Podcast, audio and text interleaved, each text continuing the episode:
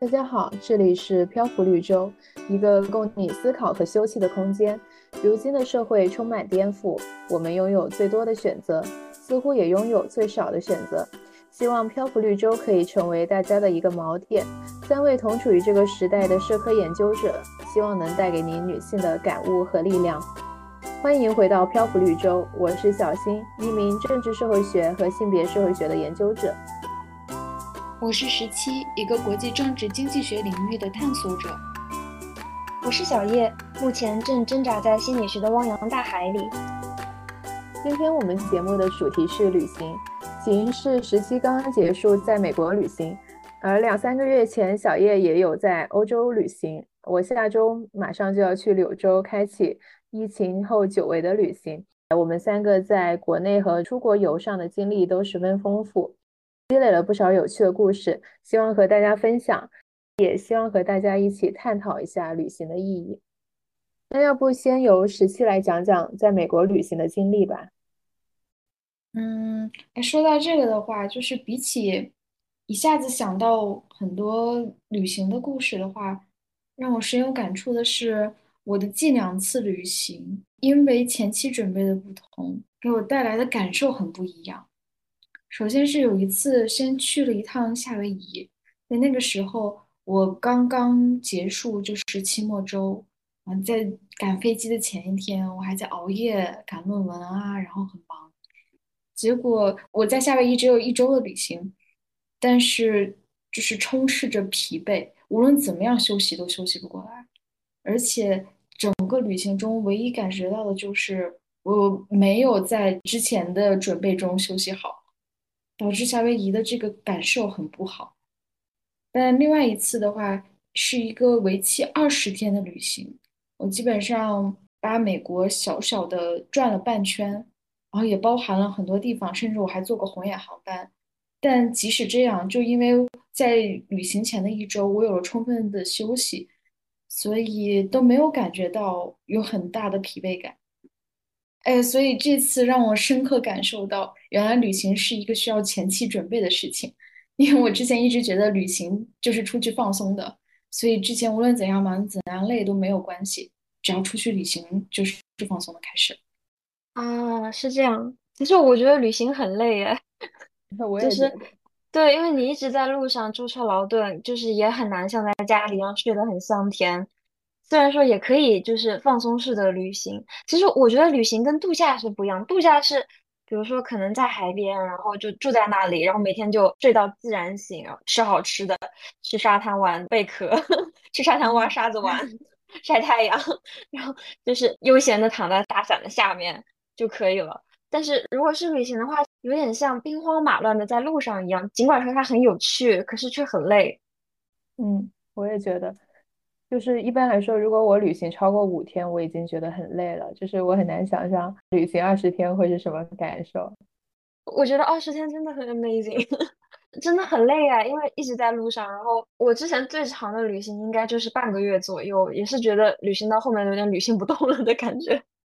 嗯嗯，但反而就是我没有感觉到二十天很累，因为在那之前我有一周左右的休息，也不算完全的休息吧，但就是有每天好好睡觉，然后也不是很忙。但是那个为期一周的旅行，因为前一天我差不多赶通宵，我赶了个论文，然后直接上了飞机，那个旅程让我的整体感觉就是我正在延续我之前兵荒马乱的生活。嗯，对。战斗式旅游，嗯，其实我感觉比较舒服的旅行是，呃，比攻略上的要延长个一点五倍到两倍的样子。比如说，可能经常有些攻略说，嗯，就说柳州吧，假如说柳州去三天，然后他给你从早到晚去哪些地方都安排好了，但是如果稍微把它拉长一点。比如说去个五天到七天的样子，这样子玩起来就会很闲适，类似于在这个城市里不是到处跑景点的这种感觉，而是就是更 city walk 一点。OK，嗯，当时是为什么选择去柳州啊？讲讲你的心路历程可以吗？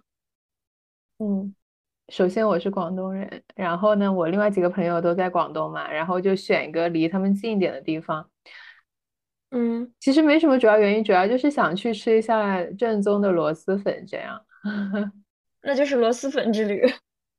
对，主要是我们平时吃的那种包装袋里面的配料其实是很少的，但是我在网上看见，在柳州当地可能会有二十多种各种各样的配料，我就感觉还是挺有意思。所以我们现在已经打算好是每天就是探店，然后就是比较休闲的，就是买完东西吃之后，晚上回民宿里面聊聊天，玩玩塔罗牌。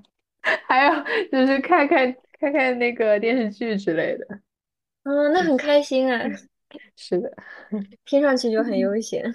嗯，那你准备吃多少螺蛳粉？好像其他人都是每天三到五顿吧，三顿吧，因为还有一些那个广西当地的甜品，就有一种叫木薯根的甜品，它跟红薯糖水有点不一样，吃起来口感会更粉一点，我觉得那个还挺好喝的。啊，我听上去已经馋了，是的。预计一天三顿都是螺蛳粉啊，早中晚的吃啊。因为它有各种做法，就是有汤的，然后有炒的，然后还有广州啊、广西还有一些其他类型的粉，什么老友粉之类的。对，老友粉。哎，说起来，你们会在就是开始旅行前就给这次旅行定性，比如说这是一次休闲的。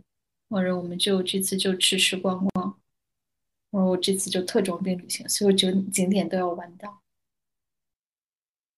我觉得还是要看和谁一起去旅行和旅游的目的地。就是比如说柳州这个地方，它没有什么特别有名的景点，所以嗯，主要还是品尝一下当地的特色吧。然后还有就是可能有的旅伴他就会想要去更多的地方。嗯，不然可能会觉得有点吃亏，或者说可能来都来了，就是怕留下遗憾了。但是我们的话，其实就是老友换个地方聚一下会而已，这样就会休闲一点。哎，这种蛮好，因为我有知道，就是有那种旅行过程中很不注重吃食这方面，就不管吃什么都行，吃便当或者随便买一个，但一定要赶着去各个景点的。嗯。对，这个时候如果对如果有注重美食的人的话，就会容易发生矛盾。嗯，这选择旅伴还蛮重要的。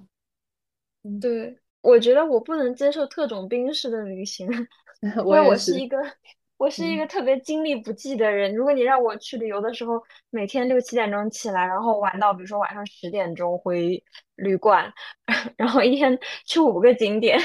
我可能第三天就会崩溃。我也是，我我甚至可能会发脾气，你知道吗？就是烦躁的不行。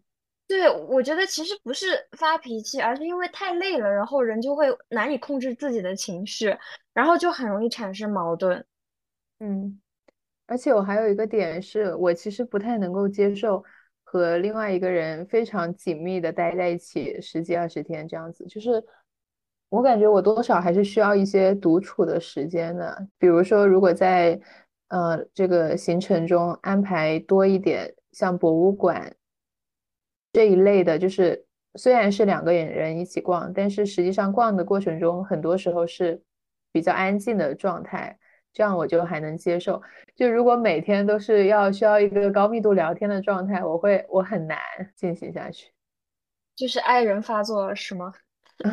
是的，说起来高密度聊天，难道旅行过程中你们会不停的聊天吗？嗯，倒也不是不停的聊天吧。如果是两个人，就是比较默契的话，倒还好。就是我其实感觉说，比如说，如果是四到六个人的一个小团的感觉，就如果你不讲话，会很明显，就好像。嗯，你有某一种义务去融入这个氛围的这种感觉，这种时候我会觉得有点压力。就是有的时候我只是单纯不想讲话。嗯，社交压力 在旅行当中也一样存在。是的。哎，说起来，就是我好像就是比起多人团一起出去旅游的话，更偏好于和一到三个亲密的好友出去。嗯，对，确实会有刚才说的那种压力。嗯嗯，而且我不能接受和就是半生不熟的人出去，就是那种就稍微熟悉点的同学这样子。我觉得刚才所说到的这个社交压力更加大，可能你们的对话不可避免的涉及到你们互相之间的更加深入的了解，而不只是关于旅行中看到一些新事物的呃事情。但有的时候，可能就是对人类没有兴趣吧。我觉得就是装的很想了解对方，也是让我觉得很累的一个事情。对人类没有兴趣。嗯，我是像十七一样吧，就是我也是更偏好跟更亲密的人一起出去，然后规模都不会很大，最好是两到三个人一起出去。因为我觉得说，如果我对这个旅伴没有了解，那我们在路上可能第一是玩的风格可能会不一样。比如说我就是这种。嗯，叫什么养老式旅游，能去就去，不能去就算了。但如果对方是特种兵式旅游或战斗式旅游，不管是他顾及到我，还是我顾及到了他，然后总归来说大家都不会很满意。第二个是口味上的问题，因为吃饭的话，如果大家口味不一样，吃也吃不到一起去，该怎么办？还有消费观上的问题，这个还蛮现实的。比如说大家出行的时候采取什么样的旅行方式？飞机、高铁还是绿皮火车？然后住的时候住什么样的酒店？比如说五星级酒店，还是普通的商务型酒店，还是青旅，甚至沙发客？这个每个人的想法都是不一样的。如果是不是很熟的朋友的话，大家可能在这这些点上没有办法很坦诚的表达自己的想法，没有办法很好的去协商。然后这样的话，可能在旅行开始之前就已经感到不开心了。嗯。那你们有没有过就感觉特别舒服的旅行？就是跟这个人一起旅行，就是无论去哪里，你都觉得很有意思。我可能就是还没有足够的样本，没有和就是同一个人去过特别多不同的地方旅行。但不是有一句话说是旅行是了解一个人最有效的途径？嗯，就是在这个过程中，就是有两个人会慢慢磨合。或者是几个人会慢慢磨合，会互相了解对方的点在哪里，可能彼此忍让，或者是彼此各退一步，这种就会营造出一个比较舒适的空间。对，如果说跟一个人很多次出去旅行倒是没有，但是跟同一个人出去过，比如说两三次这种是有的。因为我是倾向于选择，比如说特别好的朋友一块儿去嘛，所以我基本上。都是可能想出去的话，就会跟朋友聊起来，说我最近想去这个地方，或者他跟我讲他最近想去这个地方，或者有出去旅行的打算，然后我们就有了这个 idea。如果恰好大家又能凑得起来的话，我们就会开始行动。所以说我其实跟嗯同一个人出去的概率还是蛮高的。比如说我在欧洲，呃，去年嘛是出去玩了两趟，一趟是去西班牙，另外一趟是去德国，然后我都是跟同一个人去的，他就属于那种非常好的旅伴。他每次回答都是我都 OK，我都可以，所以基本上就会看我。也有一些伙小伙伴，我会觉得他的行动能力特别强，就是他会提前的很快的去催促大家订好酒店、订好机票、做好攻略，让大家在旅行的时候不会特别的盲目。嗯，其实我有一个这样子的旅伴，然后让我印象特别深刻，就是。我在欧洲交流的时候，然后这个女生她原来是上海人，然后她本科是在悉尼大学读的，然后我们就在交流的那个学校认识了嘛。我就是跟一起去的，就是同学校的那些同学去旅游的时候，我就有刚才所说到的一种社交压力，但是跟他两个人出去的时候就特别舒服。就是我感觉有两个点，一个是可能在大三之前的旅游里面，就经常是我来做一些旅游攻略的。但是跟他一起旅游的过程中，就是虽然我们也会分工合作，但是他会讲到一些很新奇的项目，或者说可能是他当时那个信息搜集能力比较好。比如说，嗯，我们当时去挪威的时候，我们是从瑞典过去的。在瑞典的那个国界里面，我们上了一条破冰船。这艘船它就带我们一路上破冰。船在前面开的时候，你就可以看到后面好像是有一条人工造的河流一样。开到湖面比较中心的地方的时候，呃，它可能就是稍微转了个弯，所以中间有一块湖面是更近似于一个圆形，像一个游泳池大小的那种感觉。船上的人他就会穿上一些特制的。那种橡胶的衣服，嗯，就是是橙色的，特别耐寒。你穿上它之后，大家就直接下水游泳。这件衣服也是有浮力的嘛，所以你就相当于直接躺在那个湖面上，正好就是马上就是日出的时候，很难描述当时的感觉，就是就是有日出，然后洒在那个湖水上面，周围其实都还是结冰的状态，然后远处你就可以看到一些啊雪地，包括说针叶林啊，还有一些比较小的那种北欧的那种房屋，还有烟囱里面出来的一点烟的那种感觉。我就觉得就是这样的体验让我一直到现在都很难忘记。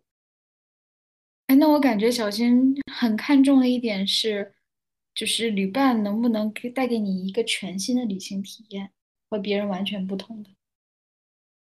对，除此之外的话，我当时去德国那个慕尼黑啤酒节也是跟他一起去的。可能一般，呃，其他的旅客可能就是白天去那种大帐篷里面去和那些德国人一起喝酒啊什么的。但是这个朋友不知道为什么，他也是找到了就比较偏郊外的一个地方，呃，有一个类似于露营地。晚上我们就是睡在帐篷里的，我差点把我冷死。就是那天慕尼黑正好下雨，然后在帐篷里感觉特别冷。中间有一个蒙古包，有一个呃小酒吧。我们晚上就去那个地方喝酒，就是有来自世界各地的人，大家一起跳舞啊、喝酒啊。他们跳的是那种巴伐利亚的传统舞蹈，两个人手挽着手，是那种圆圈式的那种舞蹈。这个经历也让我觉得非常难忘。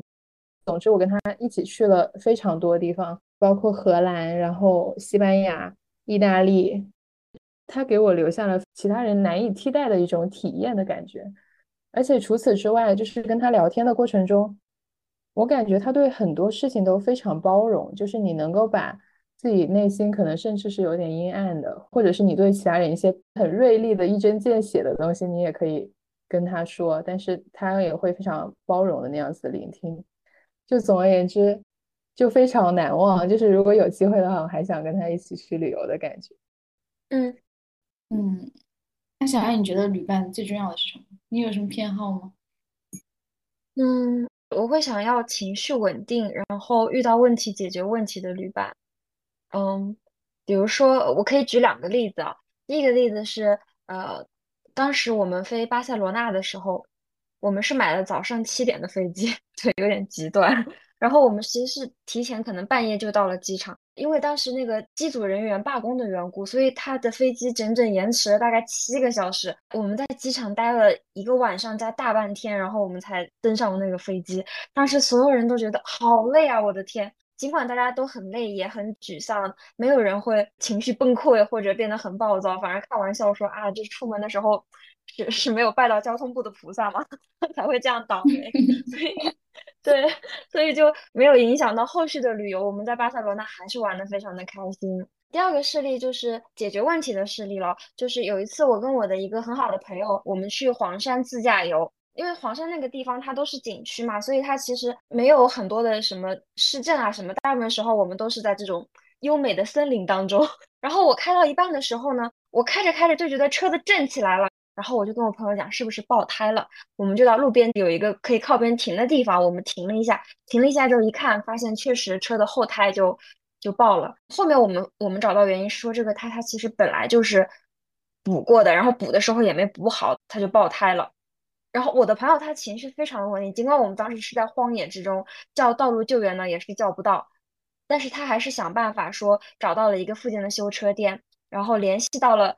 呃，那个修车师傅让那个师傅过来把我们的车换了个胎，然后拖到那个店里去修。修完之后，他又去呃处理保险的问题。总之，全程都是没有太多让我涉足的地方，他自己就把所有所有的流程都走完了。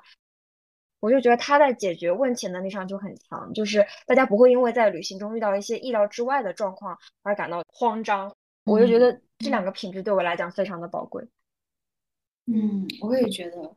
就如果旅行过程中的话，因为一点小事就开始发脾气、暴躁的人，会觉得就是整个旅行变成了可能要太顾及他的意愿，或者是就要一直安抚他的情绪。嗯对我也有这样的经历。除了刚才那一点之后，我觉得就是能够彼此顾虑、有一定妥协的人，是比较好的。嗯，像比如说我和我的朋友出去，嗯，我们这次去了一个古主题公园，然后会拿到一张地图，他会说哦，这几个点是我觉得我想去的。一般来说，有的时候就是别人已经做好规划的时候，其实是很难去说，哎，但我想去另外几个点，可能会造成一些冲突。但如果能够彼此顾虑的话，你就可以说，哦，那我想去的是这几个点，我们两个人就非常顺畅的直接就开始串路线，怎么样把这几个点能够串起来？中间有哪些餐厅可以停留一下，或者是到了那里再找，就很快的就达成了共识。所以我觉得能够有一个愿意彼此去让步，很顺畅的去做一个旅行规划，是一个蛮重要的点。对，我觉得就是大家都要为彼此考虑嘛，大家都可以去玩到自己喜欢的体验，这个真的很重要。是的。那如果你们两个朋友一起去旅游，嗯，如果想去的点不同，可能有两种解法，一种就像你说的，把两个人想去的点串起来；一种。如果是存在某种冲突的时候，比如说某一个时间段，然后你去这个地方，然后我去那个地方，那你们会觉得另外一种会不那么好接受吗？嗯，我可以接受，但说实话，分开的时候心理上是会有一点点不舒服的，但我也不会觉得有什么，就是我觉得这是正常的情绪，而情绪是可以被安抚的，我可以是通过说服自己说这是一个更好的选择。我们只是选择了最优解而已，但我觉得都两个人出来旅行了，然后再分开，会让我觉得稍微有那么一点点不适。嗯，我觉得十七是因为你们当时是在国家公园，那两个人不一起去的话，可能确实是有点困难哎。但我可能平常不会去太多 荒无人烟的地方，大家可能还是去比较多城市。那我会觉得说，如果他想去 A 点 B 点，我想去 C 点 D 点。我完全可以接受他跟我是分开行动的，这样大家都可以玩到自己想去的点。第二个也可能顾虑到时间吧，就是大家如果每个人都把 A、B、C、D 点去了一趟，可能时间上也会有点不够。对，我觉得就是有的时候，如果能救，如果能就的话，肯定是一起去比较好。但是有的时候，一个人想去的一个点，可能和他的某一种。兴趣爱好或者是身份认同，它强烈相关的。我觉得这种情况下分开也有可能是对彼此的一种尊重吧。你可以说的具体一点吗？就我没想到旅行的例子，我想到我和朋友看这个上海电影节这个事情。就上海电影节，它有的时候可能会影片的时间是存在冲突的，但是我们各自想看的影片的这个主题和个人的兴趣，或者说甚至是个和个人的志向是密切相关。然后这个时候。我觉得两个人分开去不同的电影院，回来在一起吃饭之类的，我觉得是很正常，而且我是觉得这样子两个人都得到了知识上的满足，我我是觉得这种解决方案是比较好的。嗯嗯，我觉得很重要一点在于，还是事前对于就是这一趟出行的定性，就比如说我们事先做好了规划，就是我们去国际电影节。然后去看彼此想看的片，中午在一起吃饭，我们可以讨论的话，我觉得这样是 OK 的。但比如说，你事先说好了，哎，我们去看某个影片，结果到那儿之后发现另外一个人有更喜欢的，那这个时候虽然还是会让他去看更喜欢的，但可能就是一种自己的规划被打破的这种不适感吧，会让我觉得有那么一点缺憾，就觉得我们已经是基于兴趣选择了同一个目的地，结果到了之后还要分开。反正像是我们就是搭伴坐了个车过来，然后再搭伴吃个饭，我们不是一起去看电影的，就整个主题就偏离了，就会有点不舒服。但是可以理解，因为他遇到了更喜欢的嘛，那肯定还是大家都高兴比较好。从这个点上来看的话，如果旅伴也很有好奇心，就比如说只要是他没有尝试过的东西，他都愿意去尝试一下。嗯，我觉得可能两个人会比较好沟通。对。我觉得琪琪说的好委婉啊！如果是我碰到，比如说这种看电影这种情况，我会想：你怎么食言？你怎么跟你说的不一样？我们不是要来看电影吗？你怎么自己看别的去了？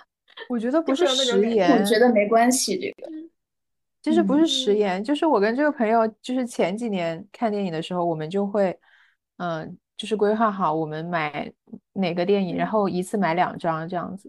但是我们现在逐渐磨合之后，我们是比如说一次电影节我要看六部电影，那我可能有两三部我们都感兴趣的，我们就会一起看。那么另外两三部我们就会自己去看。我觉得这个是一个双赢的事情。嗯。我是说，就是十七里面讲的那个例子，就是大家先已经说好说要去看同一部片子，到了现场发现，哎，我可能更想看另外一篇，他就自己过去了。我就觉得啊，怎么这样子？我们不是说好要看同一部吗？那如果是提前就已经讲好说大家一起去，但是各看各的片子，那我当然 OK 啊。对，是这样的。我觉得很重要一点在于，是不是自己的提事前的规划被打破了，所以在旅行之前彼此表达自己的想法。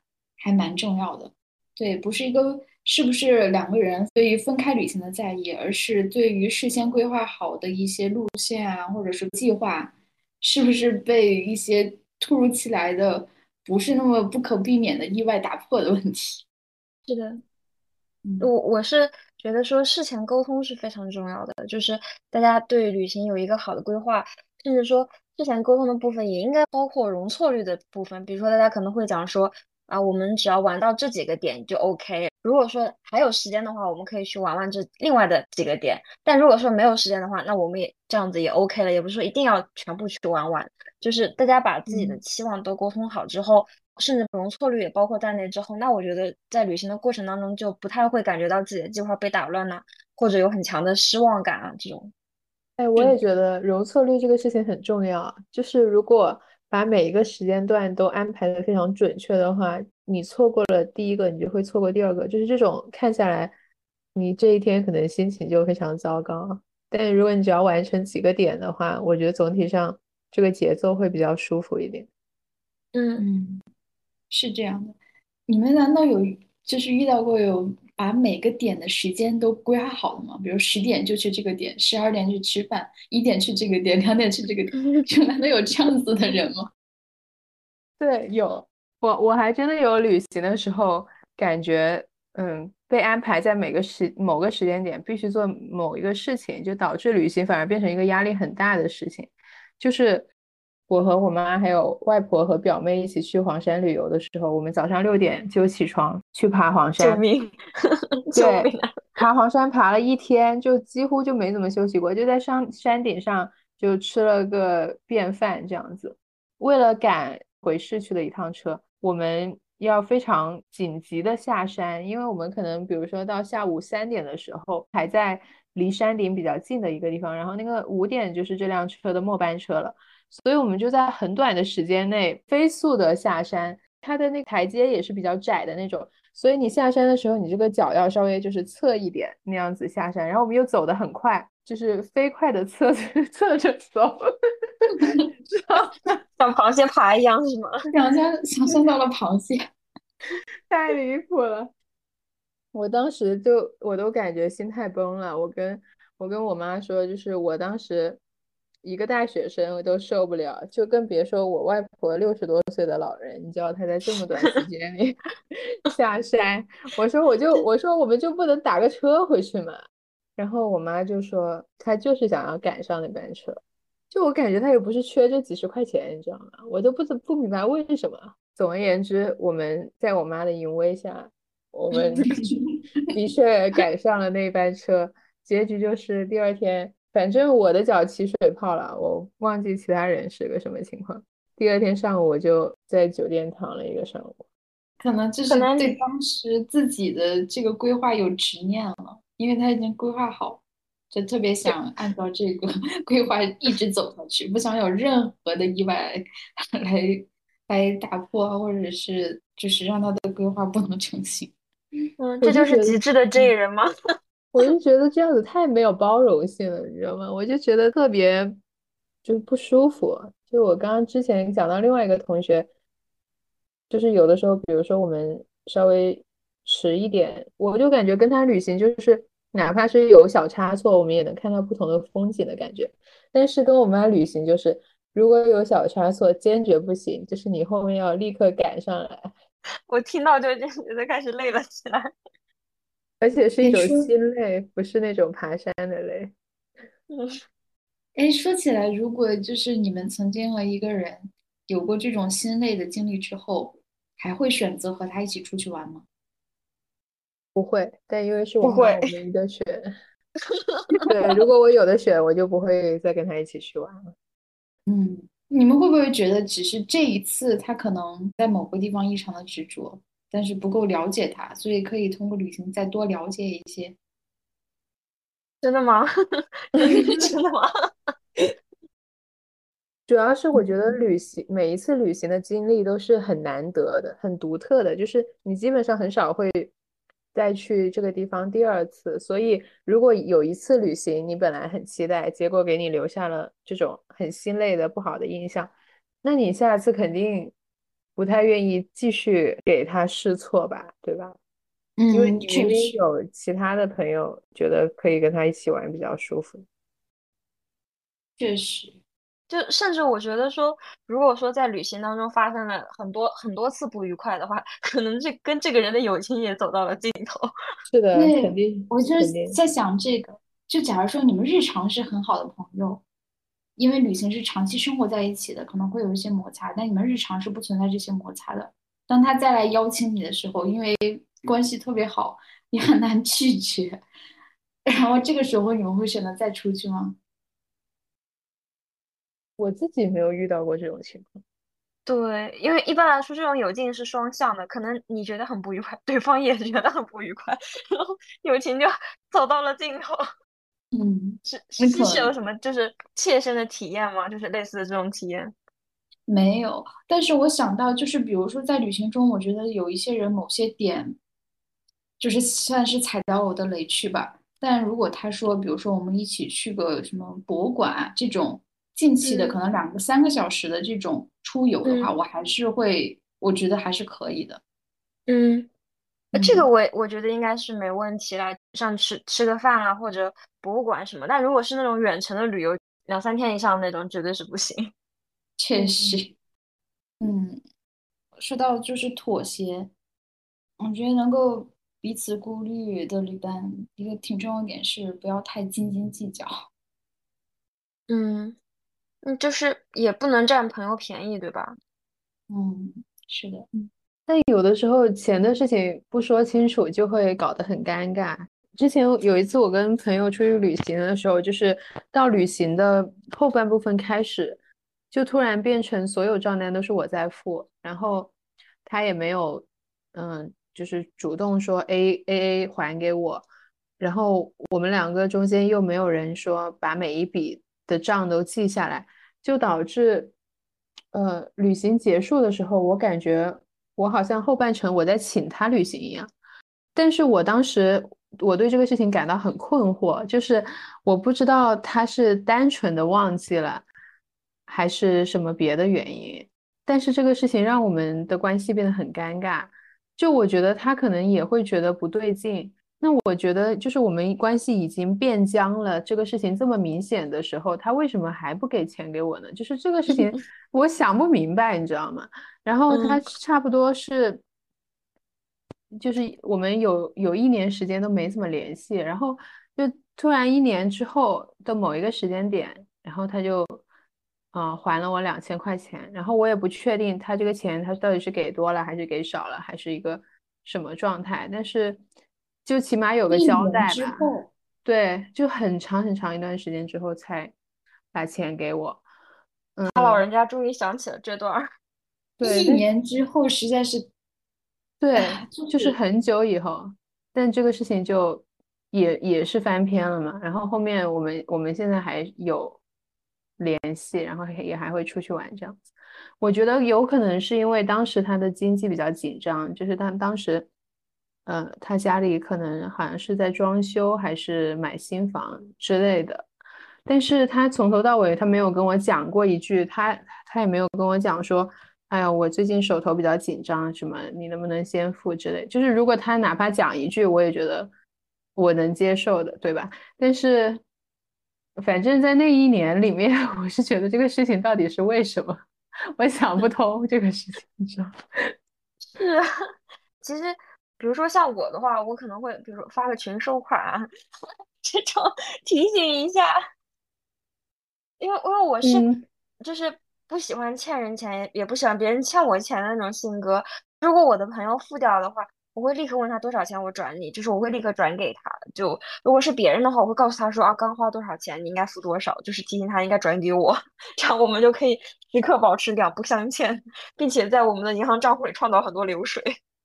我当时有暗示过他，就是可能我有聊到说，比如说，哎呀，这顿饭就是可能就是侧面旁敲侧击了一下，但我没有很直接说，哎呀，这顿饭多少钱，你要转我多少，就是没有直接的讲。嗯，所以我觉得大部分人是不好意思直接去要钱的。对，嗯嗯，因为这个时候只依靠对方的自觉来还旅行账单这种事情，就很具有不确定性。对，不是说那个有句老话讲什么借钱的是大爷呀，就是你的钱一旦到了别人的手里，那可就说不准了。嗯，但如果这样子的话，你们还会愿意就比如说旅行的时候先垫付一下？嗯，我我觉得是要这样子，就是他要很明确的跟我讲，比如说举个例子啊，我的生活费还没有到账，所以我现在账户里没有钱，能不能先垫一下，后面我再还给你？如果他跟我明确的讲过这件事情，那我觉得是 OK 的，就是要要跟我讲清楚，不要这种模糊不清的这种状态。嗯，那那十七是怎么处理账单的呢？嗯，我之前的话就是在旅行过程中会。为了方便的话，就比如说这个地方我付了，那那地方我就付，然后两个人合计一下，多的就转，少的就补，是这样子的。嗯，这个就会导致过多的流水，有时候很不方便嘛。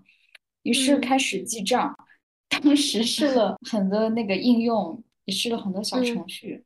那我这次用的觉得是一个比较好的，是一很很轻的一个小程序，叫百事记账。嗯。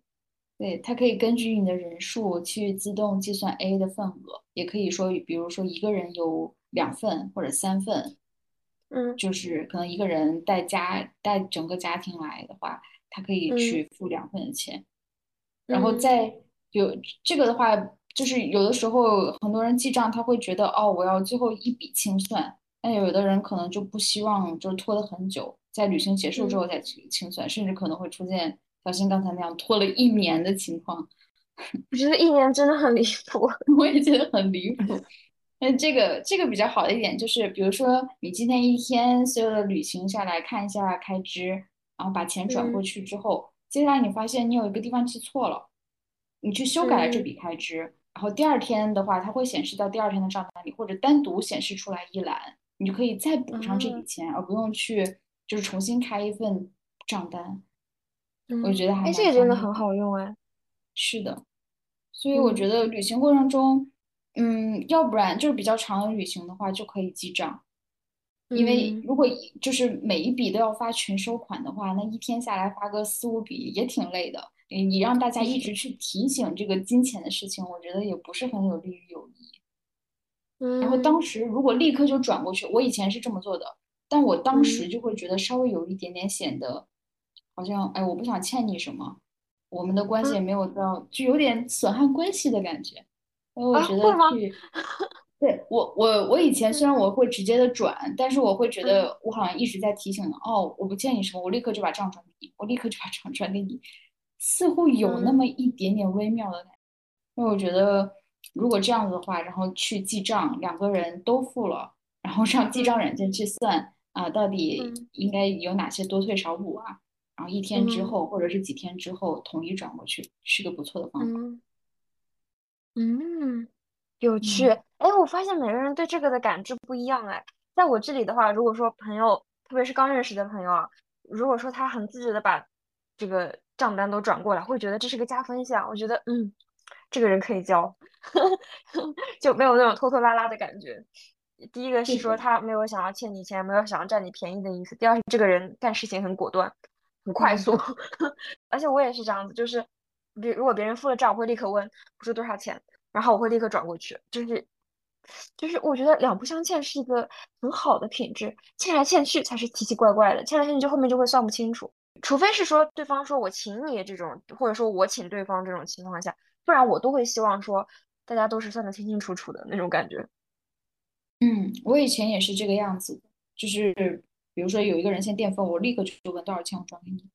嗯，后来就是我有听到这么一句话，就你不想麻烦别人的同时，意味着你不想让别人来麻烦你。嗯，但我其实是欢迎别人来向我求助，我也是愿意去提供自己的帮助的。这但这个情况下，如果你把自己割舍的太轻，说我一点都不愿意欠别人，别人是不好意思来找你的。所以我觉得有的时候就是互相去付出一些什么，然后互相去欠对方一些什么。这个欠包括了金钱啊、人情。金钱我觉得还是不要了，就是有能力 还是人情啊之类的。嗯，我觉得是有利于关系的更深、更进一步发展。嗯嗯，其实我觉得人情是这样，它是欠来欠去的，这也算不清楚的。因为金钱很明显嘛，对吧？几块钱就是几块钱。呃，不是还有那样的朋友吗？就是比如说，可能真的就几块钱，两两三块钱、四五块钱这种事情，你去两个人在或者几个人在 A 一下，一个人可能就一块多钱。我以前会直接问了，然后转过去。但是这种的话，有时候就会很微妙。垫付的同学可能会觉得不想让自己觉得小气，或者真的觉得就是一笔小钱，没有必要。嗯。然后就会说没关系，然后到时候你们请我喝什么补回来吧，比如说请个奶茶什么补回来吧。嗯。但其他人可能就想比较算得清清楚楚啊，或者是不希望这样子模糊的情况，嗯，就可能会导致一些两方还争执一下。哎，我请你吧，不用了。哎，不不不，我一定要给你。我我就很烦这样的争执，所以我觉得这时候记账记下来，每一笔都记下来，哪怕只是一一笔小钱，在众多的就是有。比较大笔开支的这种账单里面，它自然而然的被计算进去，我觉得也是一个不错的方法。嗯，这确实，这确实，这确实也要考虑到，就是说跟你同游的人是谁。比如说我如果都是跟关系很好的朋友，然后在额度确实比较小的情况下，可能我们也就算了，就是这次你来，下次我来，这样互相磨磨平，可能不是完全均等的，但差不多的情况下，这样是可以的。但如果说超出一定数额的，比如说呃。举个例，几十块这种的话，那我那我肯定还是要转过去的。尽管对方可能觉得不是个大的数额，但是我肯定还是要转过去的。哎，小新，小新感觉一般不是很在意这个。嗯，对，就是我是对金钱方面概念不是很足够，我觉得这是一个很大的缺点，就可能还是没有很强的理财意识吧。就所以出去的时候，可能就是这里花点，那里花点就花掉了。嗯。但有的时候，就是跟一些富婆朋友出去的时候，还是会感觉花钱如如流水。就是之前一个富婆朋友来上海找我，结果他每一次出门，就真的是每一次出门都要打车。就比如说从学校到我们住的那个酒店，可能就三公里左右，然后就是也要打车。就是我能够理解，就是他可能不是很喜欢。人很多的那种公共交通这一类的，就比较想直达目的地。但是，嗯，我看着我的 这个账单，我还是挺肉痛的。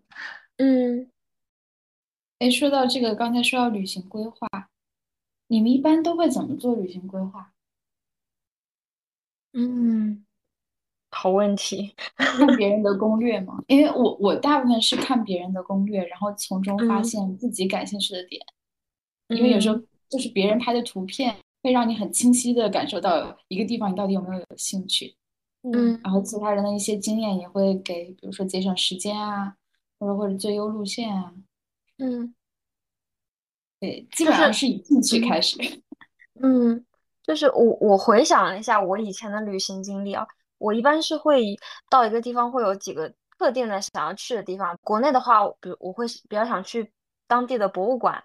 比如说，我跟小新是去过广州的博物馆，对吧？哦，你不说我都把这个事情忘了啊！我的感觉，在我家门口的事情不不属于旅游。嗯，是这样。我跟小新是是去过博物馆，然后呃，我我还会想去当地的大学走一走。在广州那次是比较遗憾嘛，因为当当时是在疫情期间，所以是不能进中山大学这样子。但我之前去厦门的时候，我就会想去厦门大学走一走，然后在东京的时候就会想去东京大学 走一走，就很想去看看当地的高校什么的。就会有几个点我是比较想去，然后我会跟我朋友讲说啊，我们能不能去看一下？我去法兰克福的时候，我也想跟我朋友讲，我们能不能去法兰克福大学看一下？嗯。嗯，对。但除此以外的话，我就属于那种比较佛系的人，就会觉得说去哪都行，就是比较著名的点可能会想去，别的点我就无所谓。然后我就回想一下，发现其实我是一个不做攻略的人，好像是最差的那种 旅行伴侣。嗯，对，我觉得就是做不做这个主要计划也是一个很重要的点。因为有的人他就掌控性比较强，他希望就是过程中都是按照他的步骤走，比如说像小新的妈妈。如果另外一个人再去做这种规划的话，他可能两个人很容易起冲突，这时候就需要小叶 跟随着小新的妈妈去旅行，就非常的完美。那我可能也是适应不了。对我妈不允许人睡懒觉的，这旅行的话是可以接受的。嗯，因为毕竟都出来玩了嘛，不想把宝贵的时间花费在这种睡觉上面啊！真的吗？可是我会很想在酒店睡懒觉。我也是，其实我喜欢度假的那种方式多一点。嗯，如果允许的话，我一般会想在酒店睡到，比如说八点多、九点多，就正常那个起床的时间，然后大家就会比较精力充沛嘛，然后出去玩的时候比较开心的逛吃逛吃。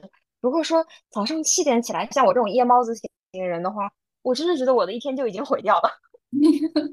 嗯，我觉得八九点已经算就是出去玩也还可以了。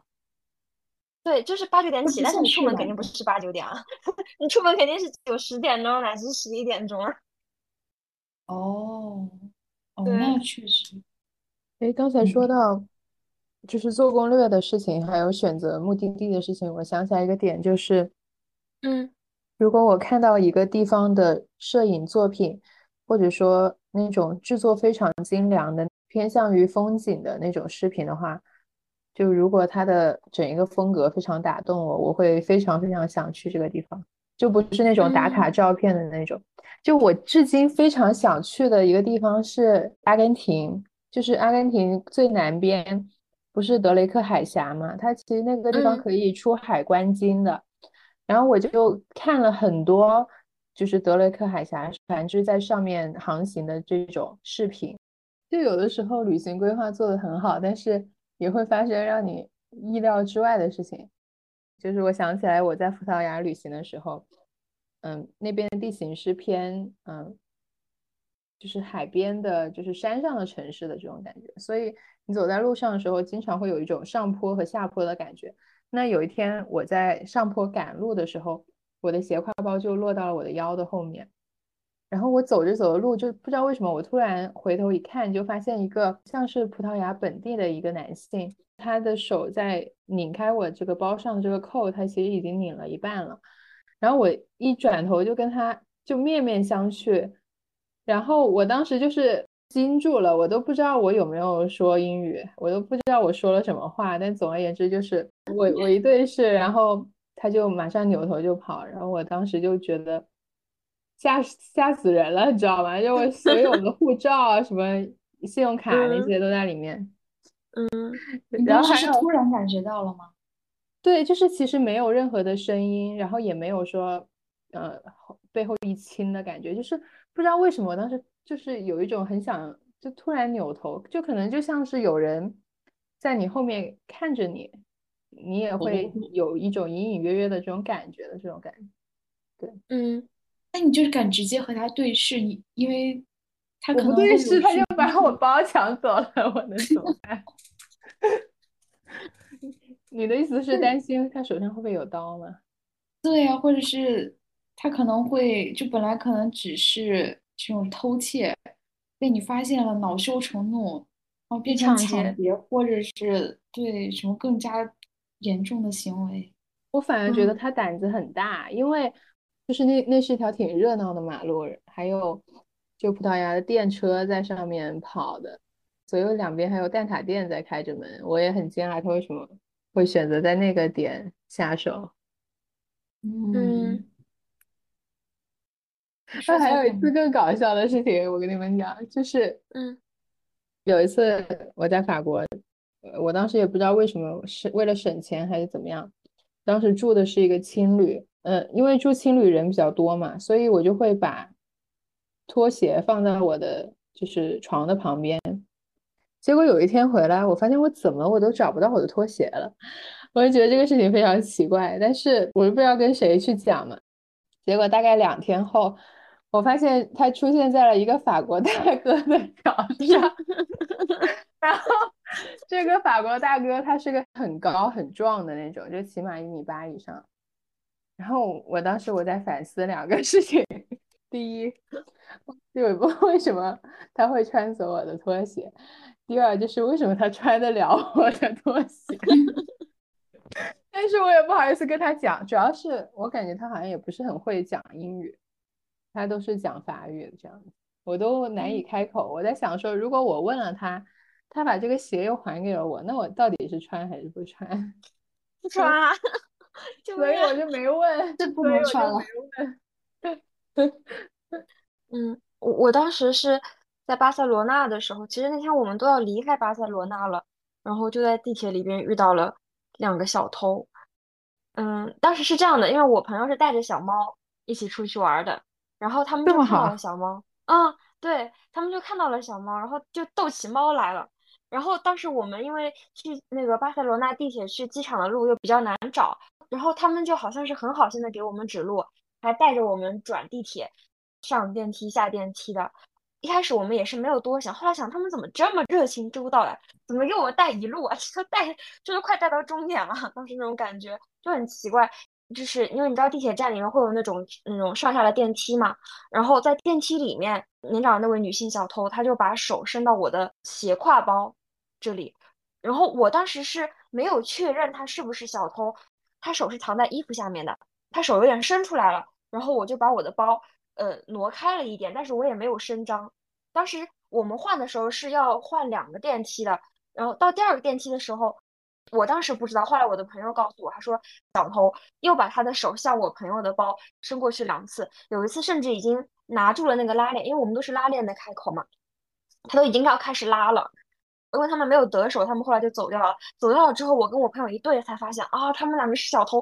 我们当时都三观崩裂了，因为他们看着真的很友好，还逗猫，还说猫可爱什么的，还聊天。然后真的真的，他们是一种非常友好热情的面貌出现的。我还想啊，南澳人民真热情。哎，那最后是小偷。我说到小叶这个，我我我反而是感觉，就是如果莫名其妙对你特别热情、特别好的人都值得警惕。因为我觉对，其实我们过于热情。对对，其实我们就他们一开始带完就是转的时候，我们才觉得好，但后来又要带的时候，就是坐到第二层地铁的时候，我我的心里就开始嘀咕了，我想他干嘛老是跟着我们，好像在尾随我们的感觉。但确实，我们当时是因为是游客的装扮嘛，拖着箱子，然后带着小猫什么的，一看就是游客，而且还可能是那种可能要飞回国的那一种，所以他们可能就瞄准我们了。但但其实，就我们去之前，其实就已经听说巴塞罗那的那个治安可能不是特别好，所以我们都选了那种特别贴身的，然后拉链特别紧的那种小包，所以他要下手也是也是不容易的，就是一下手就会被我们看到或者感觉到的。这个真的是，我觉得安全问题还是不能轻视的。嗯，是的。但比起说就是这种偷窃小偷的问题，我更关心的其实是人身安全。嗯，因为我觉得小偷其实某种程度上他是胆小的，他很胆怯，所以他只敢偷偷的偷偷东西。一旦被你发现的话，就会不了了之。嗯，一般来说，小偷应该不会对人就是实施什么伤害什么的。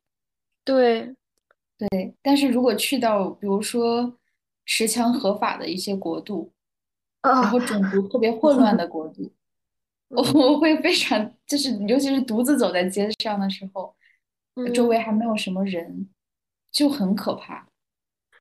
对，是，嗯，所以我觉得去一个地方之前，先查一查当地的这个犯罪率啊，以及在哪些街区有很多的刑事案件是蛮重要的。像我这次去迈阿密的话，我就专门去查了迈阿密哪些地方的治安是特别不好的，尽量就。避开那些地方，或者不要单独一个人去。对我想想是蛮吓人的，因为其实我感觉人在这种武器的面前真的是毫无反抗之力啊，就还是其实武器，而且有把刀已经很可怕了，还可以持枪。对，咱中国不是有句老话嘛？就叫“君子不立于危墙之下”，对吧？就是自己要尽量主动的避免涉险，这样。嗯嗯。哎，刚才我们已经聊了很多，就是关于旅伴的事情。那你们感觉，嗯，旅行真的有开拓眼界的作用吗？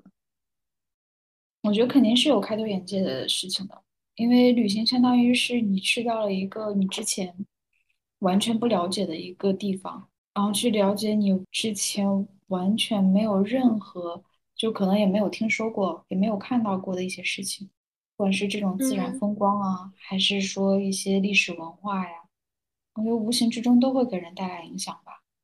嗯，是，嗯，我感觉是旅行前你会。就是对这个地方有滤镜，或者说给这里的人事物贴上某一种刻板印象的标签。但是你到了之后，你发现其实就跟日常的一天没有什么区别，只是你就是看到的风景，就是可能吃到的这种菜会不一样而已。但是这里的人也是像自己在家里面一样，就是过着非常。普通的生活，然后你可能和路人也会因为就是非常日常的事情而，嗯，发生冲突啊，或者是就是一些正常的交流。我觉得反而旅行是一个是祛魅的过程，就反而让我感觉更平实了，就是更能够踏实的，就是过自己的生活的感觉。嗯，就其实大家都在过自己的日常。对。嗯，有没有感觉有点像围城？就嗯，因为我们自己生活在这座围城里面，总觉得城外的人生活很好。当我们出去旅行之后，发现他们生活的也是一座围城。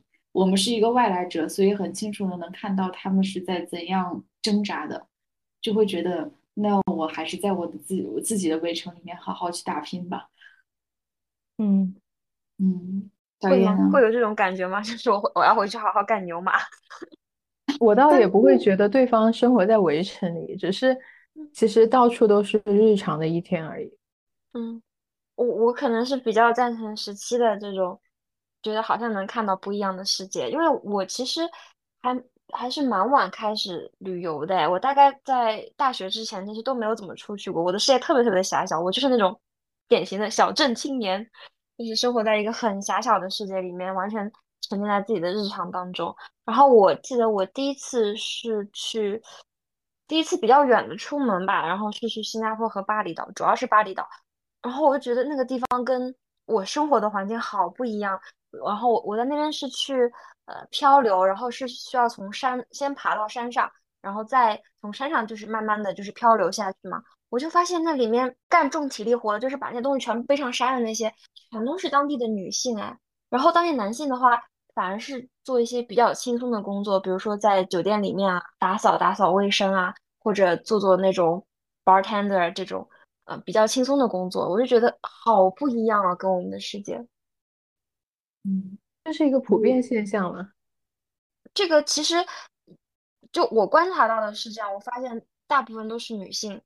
在做重体力工作，普遍性的话是我们的导游告诉我们说，说当地都是这样，是女性主要在养家，男性可能会做一些更轻松的工作。嗯，但我也没有进入过对巴厘岛的深入调查，所以说我也是不能下这个定论，只是说就我的观察和当地的导游告诉我们的东西是这样。嗯，就有一种完全颠覆的感觉。它就跟我们生活中这种好像男性主要的从事重体劳动和主要在养家的这种，呃，刻板印象是是相反的。不同地方的人，他的生活方式是非常不一样的。嗯，除了不同地方的风俗，我觉得自然带给我的震撼更多一些。就比如说这次我去国家公园，它里面有那种参天的雨林，它的它的那种 shadow 很大。所以说，太阳基本上都是看不见的。即使外面是那种烈日，在里头的话，就非常的凉爽。那种被树木，尤其是那么高的树木完全包围的感觉，会给人一种异常惬意的感觉。嗯嗯。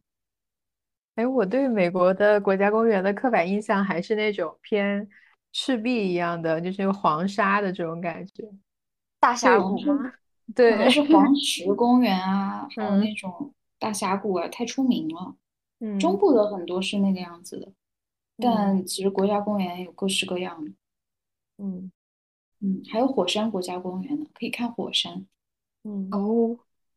那会不会有一种害怕它爆发的这种恐惧？跑不过岩浆。都希望是他在活动期的时候去的，但他每年可能只活动上两三周，那个时候是能看到那种流动的岩浆的。嗯，那人跑得过岩浆吗？呃，它，你知道它有一个巨大的火山坑，大部分时间岩浆就在火山坑里面，它不会喷发出来。哦，因为如果是那种喷发型的话，它也不会就是成为国家公园让大家去游览了，因为太不安全了。呃，你会有流出来的那种，但那种的话，那个时候那种小道就会被关闭，保证大家的安全。嗯嗯，哦，那还是比较好。我的刻板印象还停留在那种火山喷发，然后岩浆流的到处都是，然后人要疯狂逃命的那种。庞贝古城是吧？想想就很可怕。对啊，我觉得好可怕。对，其实有各种各样的国家公园，其实就是一片，有点像我们那种生态园或者自然保护基地那种。神农架。嗯，对。哎，对，诗琪，你跟其他就是朋友的家人出去旅游，你觉得你觉得会有什么不同？嗯，我会格外顾虑一些。因为毕竟是家人，是长辈嘛，会以他们的意愿为先，会注意到他们的体力，以及比如说到点就要吃饭，某一些地方如果路比较崎岖，或者是时间太长，那可能就会适当的放弃。那你会觉得会付出一种额外的情感劳动吗？就是如果你跟一个差不多年龄的朋友出去，你们就是完全平等的，就是要互相迁就的这样一个关系。但是如果像你说的跟长辈出去，而且不是你自己的长辈，然后你可能会还要照顾他们的情绪，或者放弃一些你想去的地方之类的。嗯，没有，因为我觉得我的情绪也被照顾到。如果我说啊，这条这条路我我很想去走一遍，或者是这个点我想去的话，他们说那就去哦。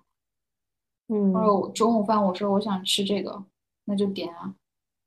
就我感觉还是一个彼此顾虑，不会有那么强烈的。我觉得还是要看，就是对方的这个家长是一个什么样的风格。你像有的人他可能就是追求舒适度的，所以他就是出行必须要打车。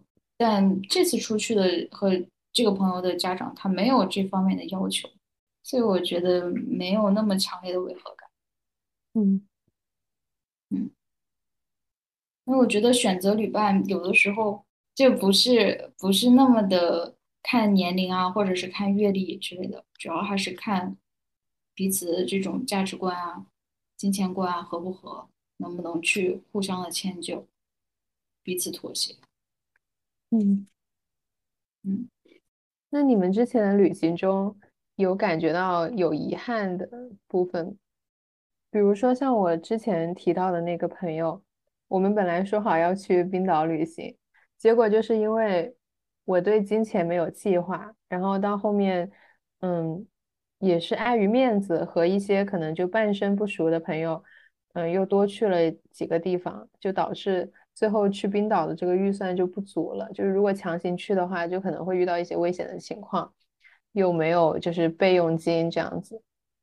嗯，所以最后就没去成。然后，因为当时那一年去了很多地方，所以感觉旅行似乎已经可以成为一种生活的常态，所以觉得它也没有什么稀奇的。但是现在几年之后再去看，发现就现在如果要再找到一个时机去冰岛，是一个非常非常难的事情。所以这件事情其实让我觉得挺遗憾。然后。我至今都在想，他到底有没有跟其他朋友一起去冰岛？就是如果没有的话，我们还有没有机会在一起去？你给他发个微信问问。可以。嗯嗯，确实有很多时候，就是去某个地方是当时才能够做的，可能回来了之后就不会再有这样的机会了。因为我的遗憾也大多是当时没有去哪个景点啊，没有看某个东西，没有尝美某个美食。嗯嗯，基本上都是一种经验的缺失。哎，其实我好像不太会因为没有去到哪个点或者没有吃到什么而感到遗憾。我当时比较遗憾的点是我没有多拍拍照片，就是 年轻的时候可能比较倔还是怎么的，自己觉得自己比较特立独行还是怎么的，就不太愿意拍照片。但是后来我再去回顾这些旅行经历的时候，就如果当时有照片的话，就会觉得特别生动。特别是我当时其实给我妈拍了些照片，因为我有不少次旅行是跟我妈妈妈一块出去的，我会觉得当时我妈妈好漂亮，就是有一种女儿的滤镜嘛，就觉得我妈妈当时很漂亮，穿着裙子呀，微微笑啊，在太阳底下就像会发光的仙女一样。再次承认一下，这是我自己的滤镜，就很希望说当时多拍一点照片，多留下一点自己或者朋友或者或者家人的影像就好了。嗯，你当时不愿意拍照，是有一种怕被别人、不想被别人凝视的这种感觉，还是因为你对自己的自我形象很注意？没有，就是有一种我才不要拍照的这种，也不知道哪里来的一种 很奇怪的。其实可以理解小叶，因为有一段时间，这种网上不是对拍照这种形式批判的声很多吗？嗯，说大家都没有好好的用自己的眼睛 去观赏美景，而是什么上车睡觉，下车拍照。下车拍照，嗯，对，好像就是你拍过了，然后反而把这种实际的美景略去了。我当时也有受到这个影响，会觉得啊，我要用自己很好的去感受这种旅行的氛围，然后用自己的眼睛去记录这段经历，所以也有一段时间不是那么的。想拍照留念，会觉得有一点点就是土吧。对，但是其实就是记忆是会消退的，人也是很难始终记住那种感觉的。那我觉得照片反而是一种很好的方式，就像一把钥匙一样，能够瞬间就开启我们对那个地方的回忆，像瞬间回到那里，能记清楚。就虽然照片只是只有画面，只有视觉，但会。帮助我们回忆起那里的，包括嗅觉啊、听觉啊，一些很细微的感受。对，我会觉得特别的生动。有照片的话，而且有的时候我自己都忘了，然后我打开照片会发现，哦，原来我去过这个地方，做过这个事情，当时跟某某朋友或者某某家人在一起，这种感觉特别的美好，就可以回忆起当时那种快乐的、自由的感觉。嗯嗯，而且照片记录下来的是只有当时存在的你。身处那个情境中的，包括神态啊，包括整体的感觉是不一样的。嗯，真的是。嗯，你有写游记的习惯吗？游记，嗯，你是说每到一个地方就写日记这种吗？嗯，寄明信片。嗯，好像不太有哎，只有那种到了那种有邮局的地方，比如说当时在那个富士山那边。他他会有那个专门的一个小邮局，让你寄明信片回去这种，然后我就 寄明信片回去了，就很入乡随俗。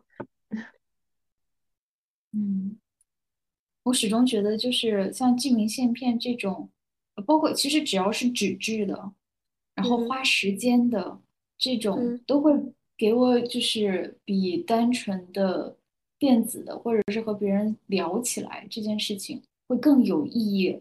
更有那种重量的感觉，嗯嗯，像我是一般会去记邮记的，因为我觉得我不可能记得所有事情，有些情况可能一段时间之后，它就在我的记忆里消失了。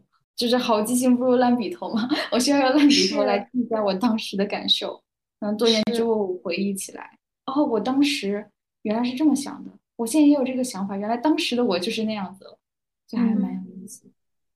对，真的很有意思。我有朋友是做那个手账本，他不光他不光是要记，他还要画，还要贴照片，哇，特别可爱。我觉得真的，我自己可能是因为太懒了，我觉得实在是没有这个精力 去写一大堆东西，或者去做这么精致的手账本。但是但是看到他那个，我还是会觉得哇，好可爱，然后很有意思。嗯，是的，而且我觉得旅行很，就是很特殊的一点在于，它其实给自己提供了一个很好的自我爱护和犒赏自己的一个场域。嗯嗯，因为我我特地花钱，然后对吧？一般就是旅行的大头是机酒这些，我特地花钱住在一个地方，然后呢去旅行去感受。那我都已经有了这么多的沉没成本，我已经花了这么多钱了。我如果不好好对自己一点，不去吃这个美食，不去看那个地方，那就不值得了。如果不让自己开心起来，我好像就没有必要来这趟旅行了。所以我觉得，嗯，旅行中的自己和平时自己是不一样的，而这种嗯能够自我悦纳的这种场域，也不是经常能够出现的。对我我是真的觉得蛮怪，就是我平常花钱可能属于比较节俭的类型，哎，可是一旦旅游起来，嗯 就会对自己宽容很多，就会买一大堆乱七八糟的东西。嗯我觉得是，就是因为沉没成本，机酒这种大头都已经花了，其他的小嗯钱何必让自己受委屈？都已经花了那么多钱了。对啊，而且还还有那嗯种，你们有那种吗？就是在旅行当中买一些特殊的，呃，当地的特产，或者买一些特殊的产品，然后还要，然后你买回去，你不仅要自己用，你还要送人，嗯，然后我就会买一大堆。礼物的话，就是我我有一个习惯是到一个地方我会买当地的冰箱贴，哦哦，这个很好啊。对，然后主要就是一方面也是一个记录嘛，你像冰箱上贴嗯的是你自己的足迹，每个地方的嗯只有当地才能买到的冰箱贴，我觉得蛮有意义的。另一方面嗯也是，我觉得比起其他的东西，冰箱贴不算那么的不实用。比如说我买一个嗯当地的手工摆件回来，我也不知道要摆到哪里，它就会逐嗯渐变成我的一个负担。但冰箱贴只要嗯往冰箱上一贴就好了。嗯，我嗯，有好多冰箱，也没有好多了，我有不少冰箱贴。哦。很后悔没有带回来，我想贴在自己家的冰箱上，忘记了，很恼火，嗯非常对，恼火。我对给亲戚朋友买的话，我会倾向于，嗯，不要太贵的礼物，因为嗯我觉得很贵的礼物送给他们的话，他们可能会觉得不好收下，或者嗯是就是可能会觉得我你你买这么贵的礼物是想要做什么吗？这种感觉，我会倾向于比较特别的，比如说当地特产的那种饼干嗯啊，那种很包装、很精美的巧克力，或者嗯。是曲奇，反正就是一些有当地特色，然后呢嗯。又不是那种不不会给人家买一个包啊，或者买一个项链什么这种首饰，很嗯。很别人如果不喜欢也很难说，就是说哎呀我不喜欢，也只能放在那里闲置，我觉得也不是很好，就啊，是我有我有我之前有之。前有这种，非常后悔。我之前我我之前没想到，诗琪说起来我就想到了，我有这种经历。救嗯命！对，那吃的用的呀，包括小新刚刚说的护肤品啊这种的，就是能够被被用到的，还是感觉就是被用了会比较开心。嗯嗯，嗯，那我觉得选伴手礼也是一个挺考验人的事情的。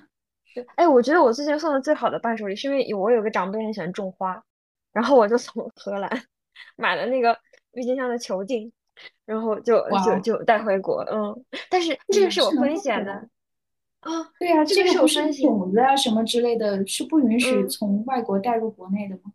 我不知道，当时海关没查，还没有查，对，我当时其实买的时候我是忐忑，但是我是在机场买的，我就问那个店主，我说我说这个可以带回带带进去吗？会不会被没收？他说他问我是哪个国家，我说我我说我去上海，他说上海不会，他说如果你去加拿大的话，他要他是那个像球茎嘛，他说如果你去加拿大的话，你是要那个检疫证书你才能带进去，我就信了，我就买了。但是我觉得我这个礼物买的非常的好，我是我自己对自己最满意的伴手礼。嗯嗯，确实就是很可心的礼物，送到别人心坎上的话，那就是最好嗯，的礼物了。对，哎，你你们觉得有些人嗯会送这种玩偶、公仔，嗯。觉得怎么样？玩偶公仔，我觉得要看对方有没有就是在收集这个。嗯，如果没有的话，我觉得也有点就是奇怪，就是 嗯会觉得敷衍吗？嗯，敷衍就是，如果是很能够体现当地特色的玩偶的话，收到应该也是会开心的，只是说不知道放哪里，因为也是也就只是放着嘛。嗯，小新呢？小新又有什么偏好的伴手礼吗？嗯，其实你们刚刚说包的时候，之前有个婶婶送了我一个很贵的包，这个礼物就让我觉得有点就是过头了，是吗？嗯，对。对，尤其是长辈送的，就是最好是推辞，但推辞了之后又会被说，哦，你们拿着吧，什么推辞什么这种，就很难掌握这个程度，不是吗？嗯，我觉得是关系没到那个份上吧，就是你跟这个婶婶是是不是不是特别熟啊？对，没有，不是特别没那么熟。嗯，我不想要那个包，我现在在想，我拿它怎么办，对吧？我卖掉也不好。不好的，对吧？但是我拿着它我没啥用啊，因为它是一个很正式的包，是那种感觉是要搭配西服的那种。嗯嗯，对，是。但是他也不会突然给你送一个包吧？大概率是就是过年的节点，嗯，就过年给我送一个。其实有时候旅行多了以后，就特别是。有一段时间密集旅行之后，其实我会挺怀疑旅行的意义的。就是我感觉，像我之前所说的，有时候只是去到了另外一个地方去看别人过一些日常生活，但是，嗯，其实花销还挺大的。就这个时候，我会感觉到，嗯，可能我自己想象中的，或者说有一些媒体上塑造的一个旅行的意义，它可能只是消费主义的这种话术，就是可能只是一种。消费的冲动而已，就我不知道你们会不会有同样的感觉。嗯，我觉得可能因为我的旅行次数不是那么多，而且基本上都是在比如说一个阶段告一段落，有一个小的成果的时候，对自己的一种犒赏，所以这种感觉不是很强。我就会单纯的把它理解为自己的一个犒赏，不会去想说我去看别人的生活呀之类的。嗯。嗯嗯，我觉得也是啊，就是别人的生活是我在旅行的过程当中我看到的，但它并不是我就是出发之前的一个目的。出发之前我可能会有很多个目的，但应该不是，应该没有拔高到什么旅行的意义这种。大部分时候都是哇，我想去玩一下，或者我想去那个地方吃点什么东西。因为之前好像冬天的时候是很是很抑郁的嘛，它那个天四点半就就太阳就落山了。然后早上太阳可能十点钟才完全升起来，它其实都没有完全升，它是低低的挂在地平线上那种感觉，就非常难受的。当时想，哇，赶紧跑到一个阳光比较充足的地方，好好晒几天太阳。就就这样就选定了去去南欧那边，就旅行的理由就很简单，想去吃点好的，晒晒太阳。嗯嗯，所以我觉得就是。如果觉得旅行旅行虽然确实是比日常花销要大的，但如果觉得对那段时间的自己有意义的话，它就是值得的。嗯嗯，每一次旅程都像一个未知的惊喜。行程结束时回到家里，或收获了不可多得的感官体验，或留下了刺激丰富的惊险记忆，或加速了友谊的升温或破裂。或引发了对增进人生阅历和消费主义陷阱的反思。对于旅行来说，目的地和旅伴同等重要。也期待你在评论区分享你的旅行故事。